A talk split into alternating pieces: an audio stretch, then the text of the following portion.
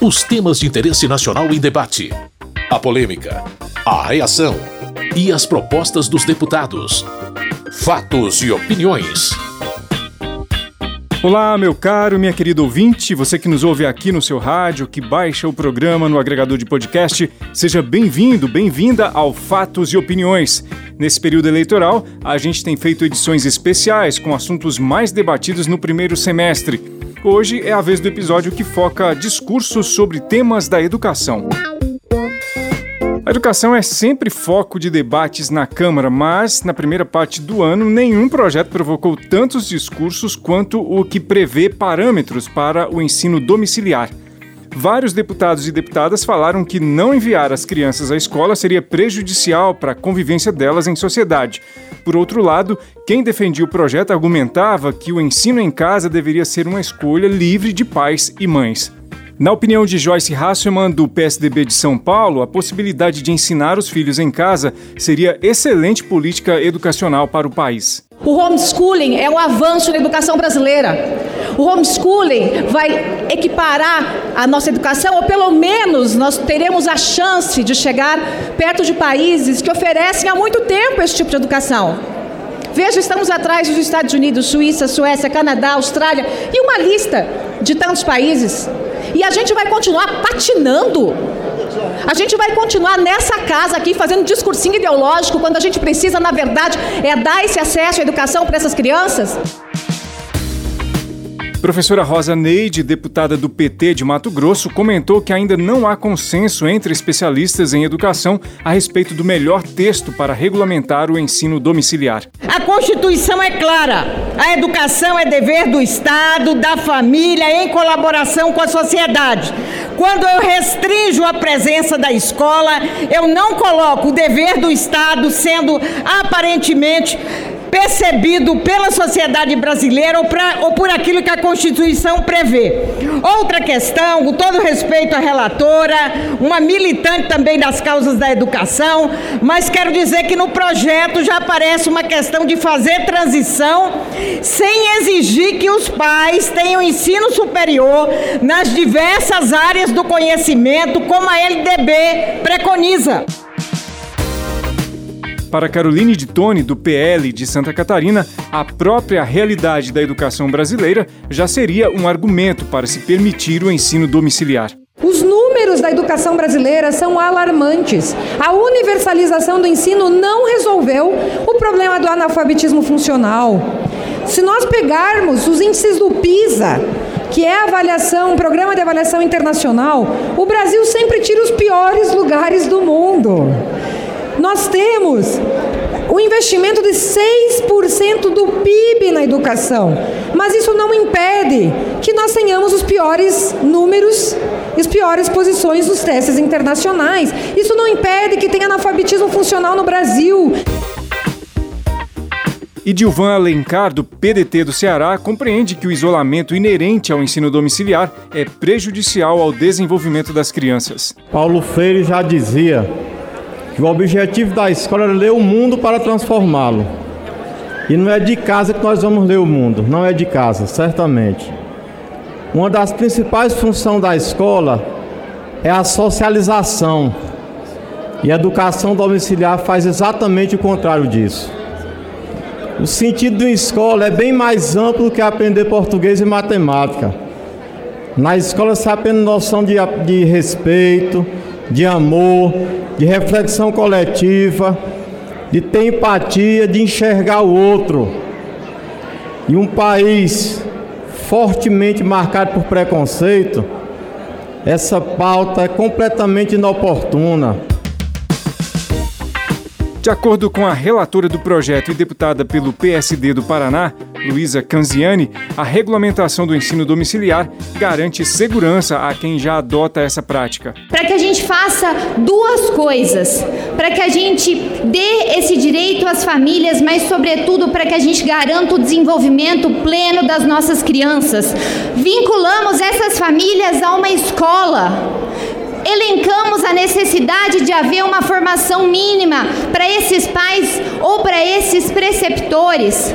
colocamos a necessidade de haver o convívio dessas famílias entre si, ou seja, o projeto traz uma série de balizas para que a gente possa assegurar o desenvolvimento pleno dessas crianças.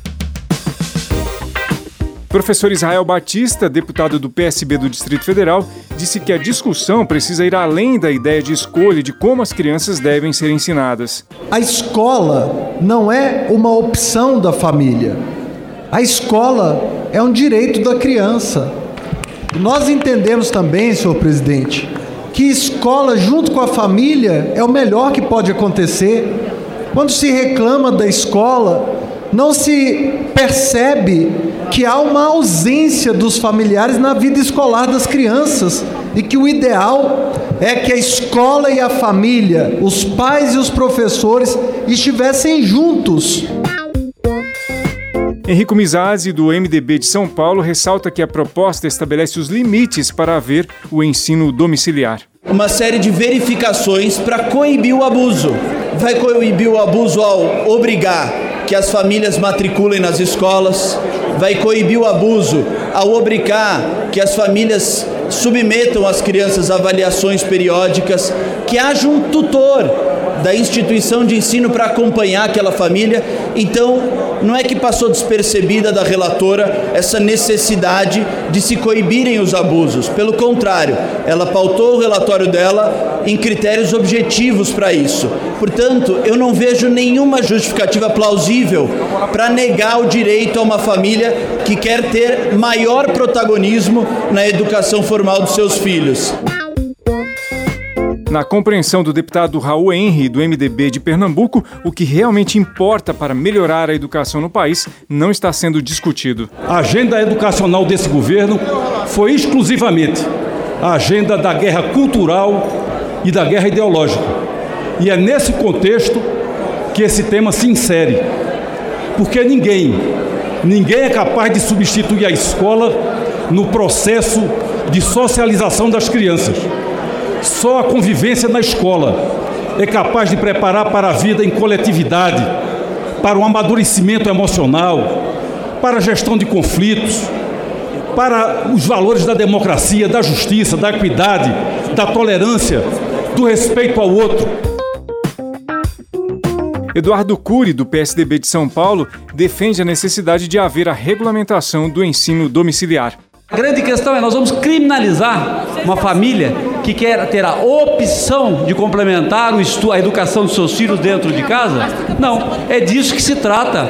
Quem não quer enfrentar o problema, porque volta a dizer, o mérito nós podemos, melhor, podemos aprimorar, mas esse é um direito fundamental de quem cria. Quem cria não é necessariamente pai biológico, quem dá o seu amor e a sua vida para ajudar a formar uma criança. Diferentemente para Tabata Amaral, deputada do PSB de São Paulo, a discussão esconde a ausência de políticas públicas governamentais. Me entristece profundamente que em três anos de governo essa seja a única pauta de educação patrocinada pelo governo federal em três anos de governo, se não fosse por essa Câmara de Deputados, nós não teríamos o novo Fundeb, nós não teríamos a lei de conectividade, nós não teríamos a lei de combate à pobreza menstrual. Mas também me entristece e também me envergonha que essa mesma Câmara dos Deputados, que foi tão importante para preencher a omissão, o vácuo, o negacionismo deixado pelo governo federal, hoje aprove um projeto tão irresponsável. Mesmo com toda a controvérsia em torno do tema, a maior parte dos deputados e deputadas aprovou o projeto que estabelece os parâmetros para o ensino domiciliar. O texto agora segue em tramitação no Senado. Fatos e opiniões. Seguimos com fatos e opiniões desse período eleitoral. Nessas edições especiais, estamos relembrando debates que ocorreram no plenário ao longo do primeiro semestre. Hoje a gente separou discursos sobre temas educacionais. Um outro assunto desse universo foi a medida provisória que prevê o perdão de dívidas para estudantes que têm pendências com o FIES, Fundo de Financiamento ao Estudante do Ensino Superior. Na verdade, praticamente a totalidade dos deputados e deputadas era a favor da proposta, mas não sem apresentar críticas ao texto. Fernanda Melchiona, do PSOL do Rio Grande do Sul, comentou o contexto no qual os estudantes que dependem do FIES estão inseridos. O FIES tem um elemento de endividamento enorme porque teve uma pandemia e os estudantes não conseguiram quitar o financiamento estudantil. Então é evidente que é preciso renegociar essas dívidas. E ao mesmo tempo, a renegociação proposta pela medida provisória é inferior à renegociação garantida em 2020, porque diminui, inclusive, o teto para que se possa e não se institui um piso. Um estudante de ensino superior vai negociar e pode ter até 77% da dívida negociada, mas não tem um piso para começar. Olha, tem que começar de 50% para aliviar esse estudante, conseguir pagar e concluir o ensino superior, para ter mais qualidade na formação, para ter mais gente formada, para ter mais produção de ciência e tecnologia, para ter mais pesquisa. Já Neucimar Fraga, do Progressistas do Espírito Santo, disse que o governo acertou ao editar essa medida provisória. É uma matéria extremamente importante, tendo em vista que a maior parte dos estudantes que têm acesso ao FIES e que hoje estão endividados são jovens estudantes brasileiros, trabalhadores, que muitas vezes trabalham e estudam à noite, ou são filhos de pais que não têm renda suficiente para bancá-los em cursinhos para entrar na Universidade Federal Pública e acaba pegando dinheiro emprestado, financiamento, para pagar o custo que deveria ser há muito tempo da União, porque isso é o que prevê a Constituição, a responsabilidade do governo pelo ensino superior. Então, veio em boa hora essa medida provisória. No entendimento de Orlando Silva, do PCdoB de São Paulo, a medida provisória não atendia a todos os estudantes com dívidas com o FIES. Hoje no Brasil nós temos cerca de 1 milhão e 100 mil estudantes endividados no FIES. A solução que o governo apresentou só foi funcional para cerca de 150 mil estudantes. Ou seja, quase 90% dos estudantes endividados pelo FIES continuam sem perspectiva de sair do endividamento e construir a sua atividade profissional seguindo seus estudos. A bancada do PCdoB defende que todos os estudantes, a bancada do PCdoB defende que todos os estudantes endividados há mais de um ano sejam incorporados, tenham uma solução para renegociar as suas dívidas. O relator da medida provisória e deputado pelo Republicanos da Paraíba, Hugo Mota, listou as alterações que ele fez no texto original enviado pelo governo. Traz, primeiro, a possibilidade para essas pessoas que estão no CAD único ou foram beneficiárias do auxílio emergencial em 2021, a possibilidade de dividir em até 15 parcelas, ou seja, aumentamos em 50% a questão do parcelamento isso não afeta a previsão de receita do governo e estamos elevando o desconto de 92 para 99% de desconto. É praticamente uma anistia para esses mais de 455 mil contratos, são 455 mil estudantes, 455 mil famílias que vão poder quitar os seus débitos, dividindo em até 15 vezes pagando apenas 1% daquilo que foi financiado. A medida provisória sobre as possibilidades de abatimento de dívidas com o FIES foi aprovada na Câmara e no Senado. Como a proposta original do governo foi modificada no Congresso, o novo texto foi enviado à sanção presidencial. O presidente já sancionou e as regras de abatimento de dívidas com o FIES já são lei. Fatos e opiniões. Você está acompanhando fatos e opiniões desse período eleitoral. Nessas edições especiais, estamos relembrando debates que ocorreram no plenário ao longo do primeiro semestre. Hoje, a gente separou discursos sobre temas educacionais. Outro assunto nesse campo foi a medida provisória que criou um programa de acesso gratuito à internet móvel aos estudantes de escolas públicas que não podem pagar pelo serviço. Tiago Mitrô, deputado de Minas Gerais e líder do Partido Novo, disse que apoia políticas nesse sentido, mas não como estava no texto da medida provisória. É muito importante para o século 21 termos crianças e escolas conectadas. Agora, não acreditamos que é isso que essa medida provisória faz. Essa medida provisória tenta reeditar uma solução que já não se mostrou adequada, que é a distribuição de tablets e chips para alunos, que já foi aprovado por esse Congresso e não gerou o efeito desejado, mesmo depois de despejar 3 bilhões e meio de reais em estados e municípios para que se fossem comprados comprados esses equipamentos e ainda traz uma série de outras questões. Estende o público do programa para muito além de crianças e adolescentes, estudantes, inclui um jabuti que estende a concessão de rádios no Brasil.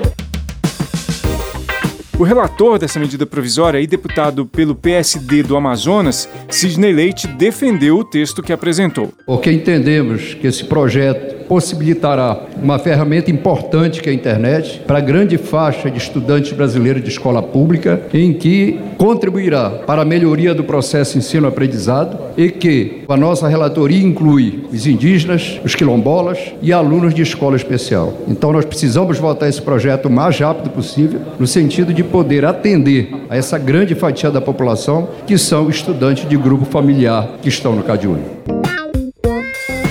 Kim Kataguiri, do União Brasil de São Paulo, criticou o fato de o governo ter vetado um projeto semelhante aprovado no Congresso. Esse projeto é uma grande face da cara de pau do governo Bolsonaro. E eu digo isso porque este plenário aqui já aprovou 14 bilhões de reais no ano passado para que estados e municípios universalizassem o acesso à internet com tablets, com computadores, com celulares e com chips. Este plenário aprovou a liberação de recursos para que os alunos durante a pandemia pudessem ter acesso à educação e o governo Bolsonaro vetou. E durante esse período de pandemia, esses alunos ficaram sem internet e tiveram um dano irreparável para suas vidas.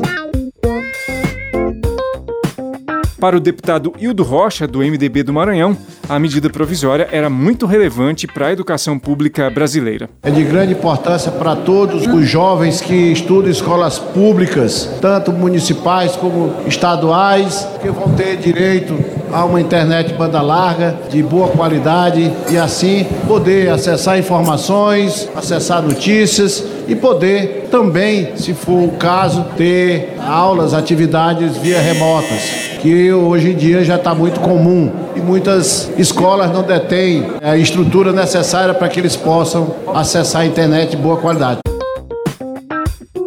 Pompeu de Matos, do PDT do Rio Grande do Sul, também foi a favor da medida provisória e ressaltou que ela corrigia um erro anterior do governo. E a gente sabe que errar é humano, permanecer no erro é burrice. E o governo se acordou e está corrigindo o erro dele. Mas é preciso ser declarado aqui em alto e bom som para que o Brasil saiba que na hora que a Câmara fez, o presidente Bolsonaro não aceitou. Aí ele viu o erro grave que cometeu e mandou de lá para cá, para que ele fique com os louros da vitória, como se ele tivesse colocado a internet nas escolas. Na verdade, ele está fazendo um Ctrl C, Ctrl V, copia e cola. A deputada Carmen Zanotto, do Cidadania de Santa Catarina, discursou a favor da criação do programa. Por compreendermos que a pandemia mais uma vez mostrou para nós a dificuldade em especial dos alunos das comunidades menos favorecidas, a dificuldade de acesso a todas as tecnologias. A internet nas escolas vai sim dar qualidade cada vez maior ao ensino público no nosso país. As escolas precisam de todas as ferramentas possíveis, por isso precisamos votar o mérito dessa medida provisória o mais rápido possível. Com poucos votos contrários, foi aprovada a medida provisória que cria um programa de acesso gratuito à internet móvel aos estudantes de escolas públicas que não podem pagar pelo serviço. Na sequência, o texto também foi aprovado no Senado. E por ter sido modificada pelo Congresso, a medida provisória precisou ir à sanção presidencial. O presidente já sancionou e a MP é lei. É isso. Se você quiser saber mais sobre estas propostas e tudo que a Câmara tem discutido e votado, acesse o site www.câmara.leg.br. Com sonoplastia de Tony Ribeiro, termina aqui o Fatos e Opiniões desta semana. Muito obrigado por sua audiência, você que nos ouve aqui no seu rádio ou que baixa o programa no agregador de podcast. Tudo de bom para você e até a próxima edição. Fatos e opiniões. Os temas de interesse nacional em debate. A polêmica, a reação e as propostas dos deputados. Produção e apresentação: Carlos Oliveira.